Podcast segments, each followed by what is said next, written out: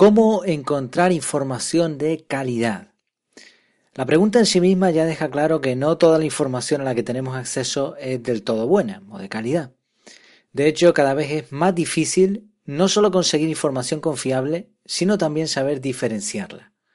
Por supuesto, el que sea difícil no lo hace imposible. Vamos a ver cómo. Pero antes de entrar en materia, déjame que te llame la atención sobre una curiosidad de la palabra en sí. Y déjame antes darte la bienvenida a efectividad. Aquí hablamos de efectividad al máximo, al 100%, pero sin olvidar las cosas importantes de la vida.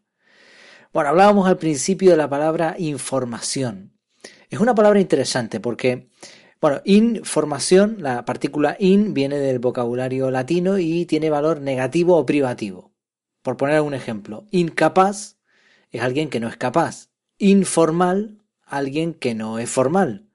Inhumano, pues una persona que carece de humanidad. Eh, y así podríamos seguir con una larga lista de palabras empezadas por in. Si seguimos con esta lista e incluimos ahí información, información sería que carece o que niega la formación o que nos priva de ella. Claro, este no es el significado del término, todos lo sabemos. Aunque lo cierto es que la información actual merece realmente este calificativo.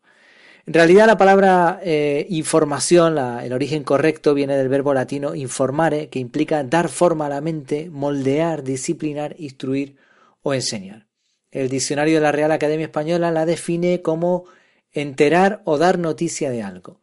Y aquí también tiene, tiene juego el tema, porque la quinta acepción, eh, incluyo una fotografía, una captura de pantalla ahí en la página web, pero lo puedes buscar tú también, el diccionario de la Real Academia Española online, dice quinta acepción, formar, perfeccionar a alguien por medio de la instrucción y buena crianza. Es correcto.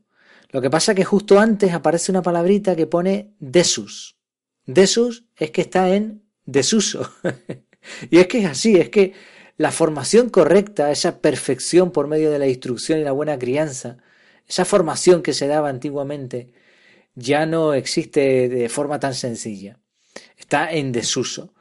A los que nos gusta aprender cuando hacemos una búsqueda de algo en particular, muy específico, pues nos sentimos como vagabundos intentando escarbar en medio de un estercolero, de un vertedero, para encontrar un poco de comida saludable.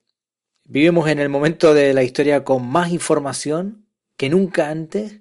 Con hacer unos cuantos clics en el ordenador tienes toda la información que quieras a tu alcance, pero la mayoría de esta es una falacia, una irrealidad, una mentira solapada, un engaño. No hablamos solamente de las campañas de desinformación totalmente descaradas, las fake news o cosas parecidas, no, esta falacia se extiende a todo el panorama informativo. Piensa, por ejemplo, en libros de autores reconocidos, libros de reputación. ¿Cuál es el objetivo del libro? Bueno, pues principalmente ganar dinero con él, conseguir fama o esa reputación de la que hablamos. Este es el motivo por el que tú puedes coger un libro que tiene 600 mm, páginas y ese mismo mensaje se podía haber transmitido en 20 páginas. Se alarga y se alarga, se da vuelta sobre lo mismo. ¿Para qué? Pues para vender un libro que es al final el, no el objetivo principal a lo mejor del escritor, pero sí un objetivo importante sin duda. A veces de un libro de un tocho de libro de un montón de páginas, pues te llevas dos, tres enseñanzas prácticas. Por eso hemos hablado aquí en la técnica de la cebolla y todo eso, ¿no? De a la hora de leer un libro que, que no siempre tenemos que leerlo todo, sino a veces hay que hacer una investigación previa porque con leer un capítulo igual ya es lo que necesitábamos. ¿Y qué decir de los periódicos, revistas y medios informativos en televisión? Bueno, pues ya ves lo que hay. Las noticias cada vez son más extravagantes, están infladas, a veces son totalmente inciertas. Y si miras el periódico online, pues ahí tienes publicidad en cantidad. Ya ni les preocupa que la noticia sea de calidad o no. No les preocupa tampoco tener faltas ortográficas o gramaticales y ni mucho menos les molesta poner un anuncio a toda pantalla que tienes que, estar ahí un rato viendo un vídeo de, una publicidad ahí sin sentido que a ti ni te va ni te viene, con tal de ver un poco de información. Decía Chris Hardwick, ya no estamos en la era de la información, estamos en la era de la gestión de la información. Por eso la importancia ¿no? de saber discernir. Otra cosa importante también es quiénes están detrás de la información. Escuché hace tiempo un podcast de Ya conoces las noticias y ahí hacía un análisis detallado. Este hombre había sido periodista, por cierto, y explicaba con datos eh, quiénes eran los dueños de todos los diferentes medios que hay, por ejemplo, aquí en España. Y la sorpresa es que son los mismos, o sea, son los mismos perros con distinto collar, ¿no? Muchas veces el dueño de parte de las acciones de un grupo es también integrante de la aparente competencia. Algunos de los que invierten en las cadenas de televisión, ¿no? de, bueno, de, de publicidad, etcétera, tienen intereses poco claros, lo cual explica que hay ciertas noticias que no aparezcan bueno, etcétera. Si te vas a otro país, verás que el mismo asunto, el mismo asunto, exactamente lo mismo, se presenta de forma totalmente distinta. Evidentemente hay también injerencias políticas, pero sin ir más lejos, planteate, por ejemplo, lo, siguiente.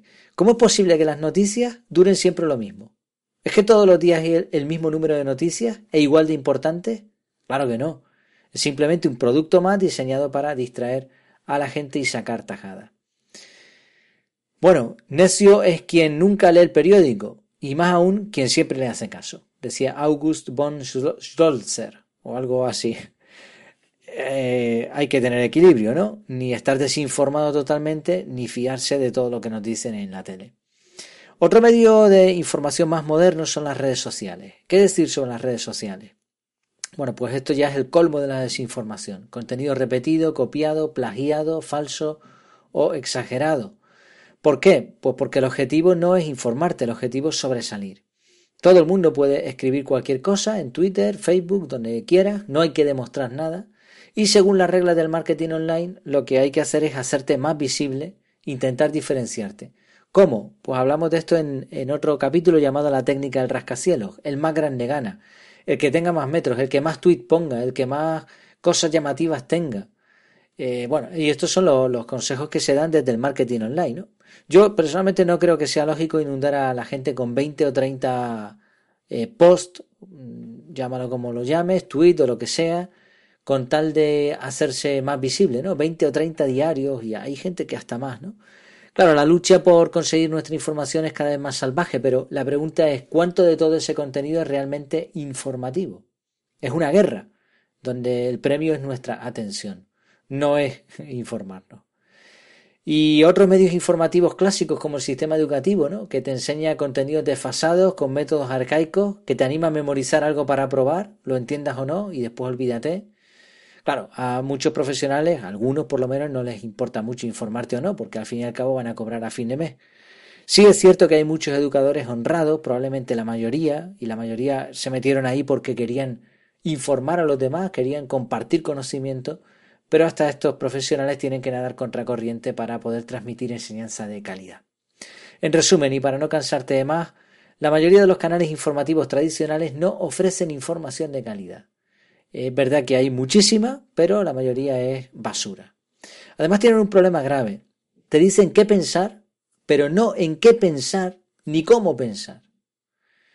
Te intentan inundar con contenido, realmente con contenido poco real, mientras intentan acaparar tu atención para convertirla después en algo rentable. Por eso en este, en este audio, en este artículo también hablamos de desintoxicar.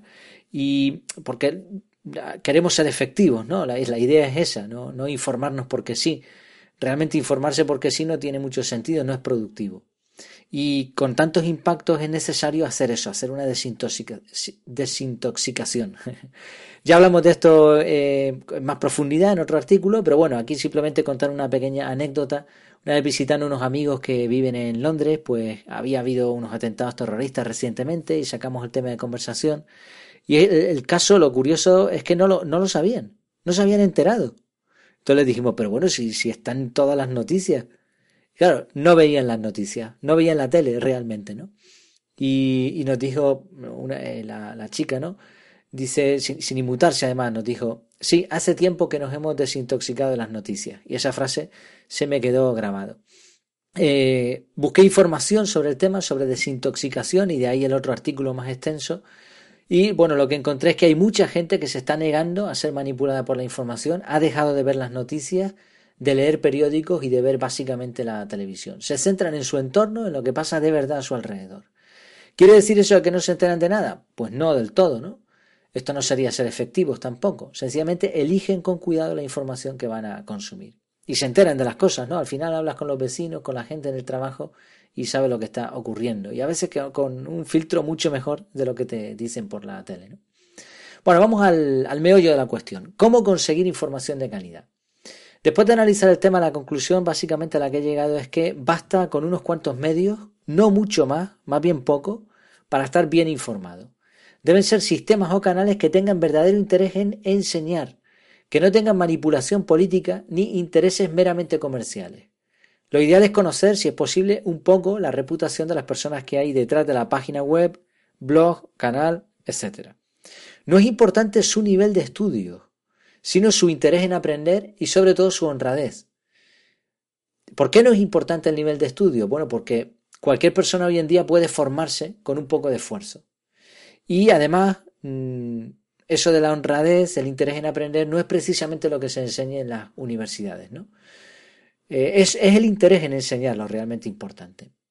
Una buena idea es buscar en enciclopedias como la Wikipedia, que aunque es criticada, tiene tiene bastante contenido de calidad y, por cierto, incluyo una guía para encontrar fuentes fiables de la propia Wikipedia.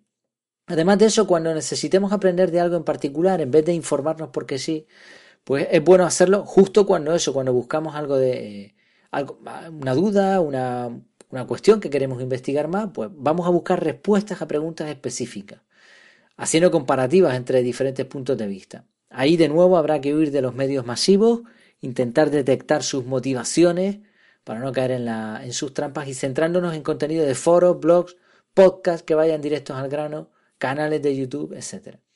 Sería interesante saber inglés. No hace falta hablarlo como un nativo, pero sí tener un mínimo nivel de comprensión lectora. ¿Por qué? Porque la información de mayor calidad, los artículos especializados suelen estar en inglés. Google y el traductor nos pueden agilizar la faena, pero si te fías del traductor, pues, pues va bien también. Eh, mejor que no. Pero bueno, si, si, no queda más remedio, pues, pues se, puede, se puede lograr algo también de contenido de calidad con el Google Traductor. Eh, como decía Frank Tankerton, solamente puedes aprender si tú mismo te abres a diferentes fuentes de información. De todas formas, he resumido en unos cuantos puntos más, unos puntos breves, cómo buscar información en Internet. Primero, compruebe la fecha del artículo. normalmente vamos a encontrar las respuestas en artículos. Mire la fecha. Si no trae fecha o la fecha es antigua, pues mejor evitarlo. Evitar los sitios que tengan publicidad. Cuanta más publicidad haya, peor. ¿Y por qué hay que evitarlo? Pues porque su objetivo no es informarnos, sino darnos información y ganar dinero de paso. O ganar dinero con la excusa de darnos información. Intentemos descubrir quién es o quién es el autor. Si no hay una persona real detrás, malo. No nos fiemos demasiado de las fuentes. Esto también es un tema de, controversia, porque al final es bueno que haya fuentes, pero al final es que siempre vas a encontrar un experto y un estudio que demuestren cualquier punto de vista, hasta el más irrazonable que piense. Por eso tampoco es imprescindible que haya fuentes o eh, que nos fiemos demasiado de ellas. De hecho, hay que comparar entre varias opiniones, no nos quedemos con el primer resultado. Mientras analicemos la información, hagámonos preguntas. ¿Por qué dice esto aquí? ¿Para qué lo dice? ¿Cómo lo expresa? Pongamos a prueba la información, si no es arriesgado, pues comprobemos por nosotros mismos la veracidad de lo que se dice ahí. Y por último, huyamos de sitios donde se critica abiertamente a personas o posturas particulares. Quien no respeta otras opiniones probablemente no dé información contrastada. Incluyo ahí también en, en la página web, en efectividad.es, un, pequeño esquema de varias, varias cosas que se pueden añadir a, los, a los queries, ¿no? a, las búsquedas que hacemos ¿no? cuando metemos ahí algo en Google. Decía otra cita famosa, es estéril y peligroso creer que uno domina el mundo entero gracias a Internet cuando no se tiene la cultura suficiente que permite filtrar la información buena de la mala. Bueno, en nuestro caso, hace tiempo que no vemos las noticias, ya solo consulto de vez en cuando dos periódicos online, uno local, porque me interesa a veces alguna noticia que pueda aparecer ahí, y poco más. Y, un periódico nacional. Me lleva un par de minutos, veo los titulares, si no hay nada así que me llame la atención, fuera. A las redes sociales las hago bastante poco caso, aunque las utilizo, evidentemente como promoción. Tengo unas cuantas web de confianza que guardo en los eh, en los marcadores del navegador y estoy suscrito a varios blogs de temáticas que me interesan. También escucho algunos podcasts y tengo tres o cuatro canales de YouTube a los que estoy suscrito. No más. Ahora yo también estoy desintoxicado, pero al mismo tiempo mm, tengo la sensación de estar mejor informado que nunca. ¿Y tú? ¿Cómo te sientes? tienes alguna opinión al respecto, me, encantaría conocerla. Aprovecha los comentarios del podcast, del canal de YouTube, de donde sea, de, la web también. En efectividad.es tienes este artículo. Échale un ojo a ver qué te ha parecido. Y si crees que este, este tema le puede, le puede ayudar a alguien, pues aprovecha y comparte.